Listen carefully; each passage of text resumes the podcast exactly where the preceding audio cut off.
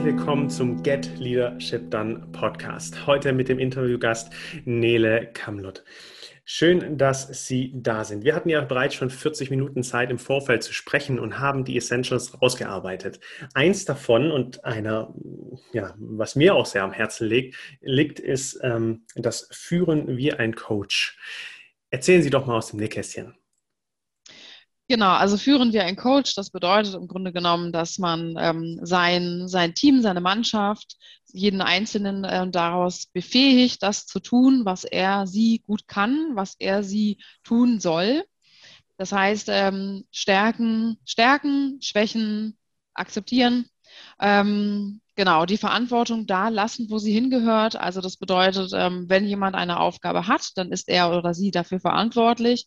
Wenn er oder sie Hilfe braucht, dann unterstützt man als ähm, Führungskraft.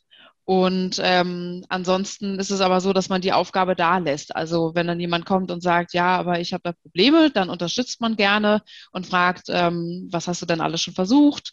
Ähm, dass man halt wirklich darauf achtet, dass die Verantwortung dort bleibt, wo sie, wo sie hingehört und aber wirklich ähm, begleitet und ähm, und befähigt, dass jemand das tun kann, was er tun soll. Sie haben vorhin ein, ein wunderbares Beispiel auf Ihrem eigenen Pfad des Lernens, des Verantwortungsabgebens äh, beschrieben. Ähm, können Sie da nochmal eintauchen? Ja, genau. Also ich habe festgestellt, dass es ähm, das Schwierigste dabei ist. Also die Erkenntnis war dann klar, ja, so, so das passt, dieses Führungsmodell oder dieser Führungsstil. Und äh, die Schwierigkeit liegt aber dann tatsächlich darin, dass man ähm, eigene Muster, die man hat, durchbrechen muss. Und man fällt wahnsinnig schnell, gerade wenn man Zeitdruck hat, wenn man äh, gro große Arbeitslast hat, ähm, fällt man schnell wieder in diese Muster rein. Und ähm, ich habe dann mir als Anker sozusagen äh, kleine Posts geschrieben und habe mir dann tatsächlich einfach Sätze, die ich dann stattdessen sagen kann, aufgeschrieben, damit ich sozusagen mich da, äh, daran orientieren kann. Um, gerade wenn ich ähm, eben auch noch am Üben bin, das ist ja ein laufender Prozess, dass man seine alten Muster durchbricht. Und das hilft tatsächlich. Ähm, es hilft nicht immer. Ähm, manchmal vergisst man es oder ist dann irgendwie zu spät, ach ja, das wolltest du ja gar nicht mehr machen. Aber auch da darf man so ein bisschen ähm, ja, netter mit sich selbst sein und auch einfach sagen, man selber macht auch mal Fehler und ähm, man genau ist da eben auch mal tagesformabhängig gut bei und manchmal auch nicht. Und, ähm, aber solche Anker, die, die helfen tatsächlich, diese alten Muster zu durchbrechen.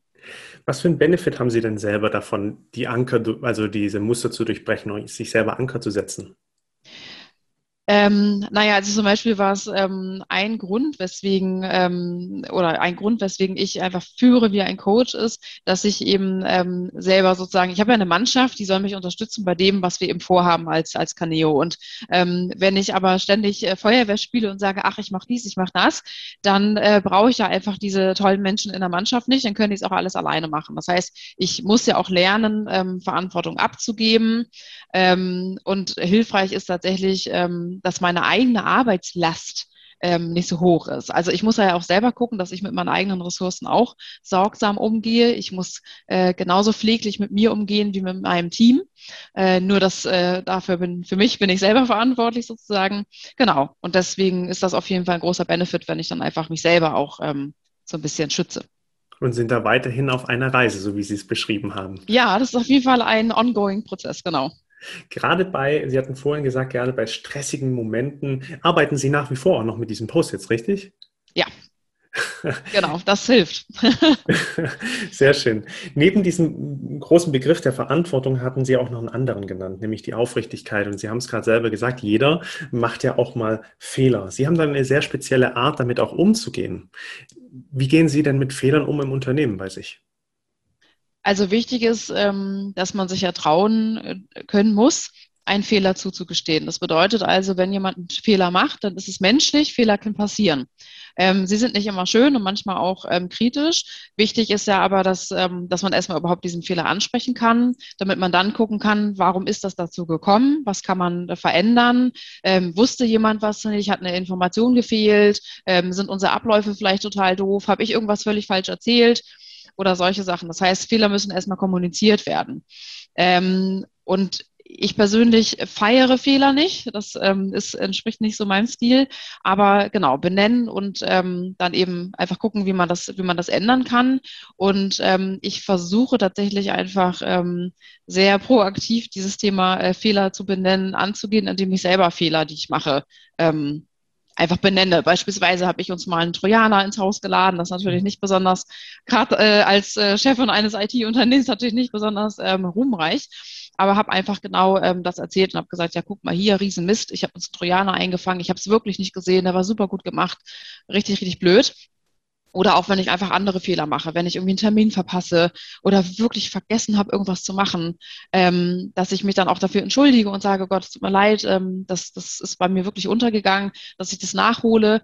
Ähm, und, und ich finde es wichtig, dass man aber auch, ähm, jeder hat einen anderen Umgang mit Fehlern. Also es gibt äh, vielleicht Menschen, die sagen, ich habe einen Fehler gemacht und da weiß man ganz genau, ich, da muss man nicht nochmal sagen, dass es blöd war, das weiß die Person. Muss man nicht drauf rumhacken.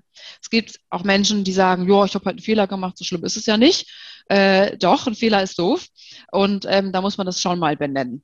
Ähm, aber das muss man tatsächlich so nach Fingerspitzengefühl machen und auch gucken, wie die Person äh, damit umgeht. Es gibt Menschen, die können mit Kritik total gut umgehen. Es gibt Menschen, die sind da empfindlich ähm, oder empfindlicher. Es gibt auch Menschen, die überspielen es manchmal so ein bisschen. Auch ich habe einen Fehler gemacht. Ach, naja, ist doch nicht dramatisch.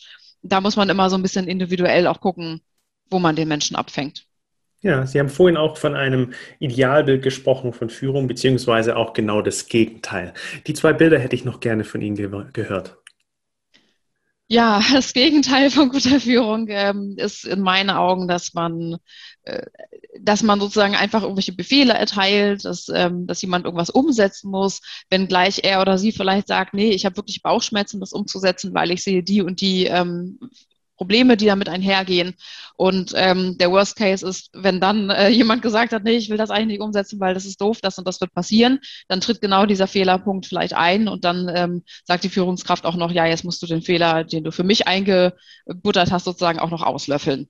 Das ähm, finde ich ist so der Worst Case, das ist die große Frustration, ganz furchtbar der sozusagen Gegenpart ist natürlich das Ideal. Das Ideal unterstützt sein, seine, seine Mannschaft ähm, und sagt halt, okay, du bist dafür verantwortlich, du darfst, ich vertraue dir, dass du die Aufgabe gut machst, ich vertraue deinem Urteilsvermögen.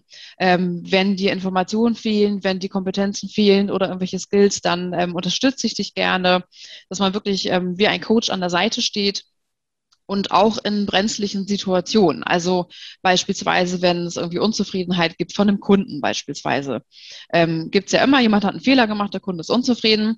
Ähm, dann ist es trotzdem so, dass ähm, der Kunde sich natürlich einfach ähm, ja trotzdem irgendwie charmant und, ähm, und höflich verhalten sollte. Wenn das mal nicht der Fall sein sollte, also das habe ich jetzt bei uns noch nicht über, ähm, erlebt, wir haben tolle Kunden, aber ähm, wenn das mal anders sein sollte, dann erwarte ich von einer guten Führungskraft, dass er oder sie an der Seite steht und ähm, hinter seinem Mitarbeiter steht und sagt, äh, nein, also du hast zwar Fehler gemacht, aber da trotzdem ähm, machst du sonst einen guten Job und dass man einfach loyal auch seinen Mitarbeitern gegenüber ist. Das erwarte ich aber in beide Seiten. Das bedingt sich immer. Ja, verstehe ich komplett. Und äh, dieses Idealbild haben Sie auch wahrscheinlich auf einem Post-it über Ihrem Schreibtisch hängen. Mal sehen, ob das tatsächlich so wäre. Ähm, wenn ich jetzt interessiert bin, natürlich auch diesem Ideal zu folgen als Mitarbeiter. Sie haben, wir haben vorhin darüber gesprochen, dass Sie auch gute Erfahrungen mit Quereinsteigern gemacht haben. Ein, eine spezielle äh, Geschichte, gerade in der Einarbeitung, äh, fand ich noch vorhin sehr interessant. Sie haben eine sehr intensive Einarbeitung bei ähm, Ihren Mitarbeitern oder auch Ihren neuen Mitarbeitern. Haben Sie da noch eins, zwei Insights dazu, was diese so speziell macht?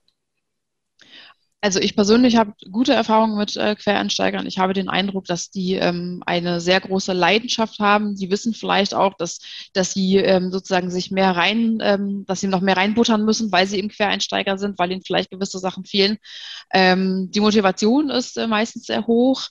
Ähm, und das Interesse ist einfach groß, weil wenn ich jetzt aus einem ganz anderen Bereich komme und sage, ich weiß, ich habe jetzt keine Informatik studiert beispielsweise, ähm, ich habe da aber total Lust drauf, ich habe das eigentlich schon immer gemacht, mir fehlen nur entsprechende Zettel, ähm, dann äh, genau, dann ist einfach eine ganz große Motivation. Und am Ende ist es so, dass man in der Einarbeitung eh schauen muss, was kann jemand, was hat jemand für ein Talent, was hat jemand für Interesse auch ähm, und dann einfach schaut, ähm, genau, wo, wo setzt man die Schwerpunkte. Dann man kann also jeder Mensch ist verschieden, es gibt Schwächen, es gibt Stärken und genau, es gilt halt immer möglichst die Schwächen ähm, zu akzeptieren und die Stärken auszubauen.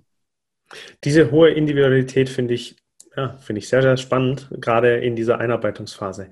Wenn ich jetzt Interesse an Caneo gewonnen habe oder auch mit Ihnen äh, weiterhin Kontakt aufnehmen möchte, wo kann ich Sie finden? Wo kann man sich mit Ihnen connecten?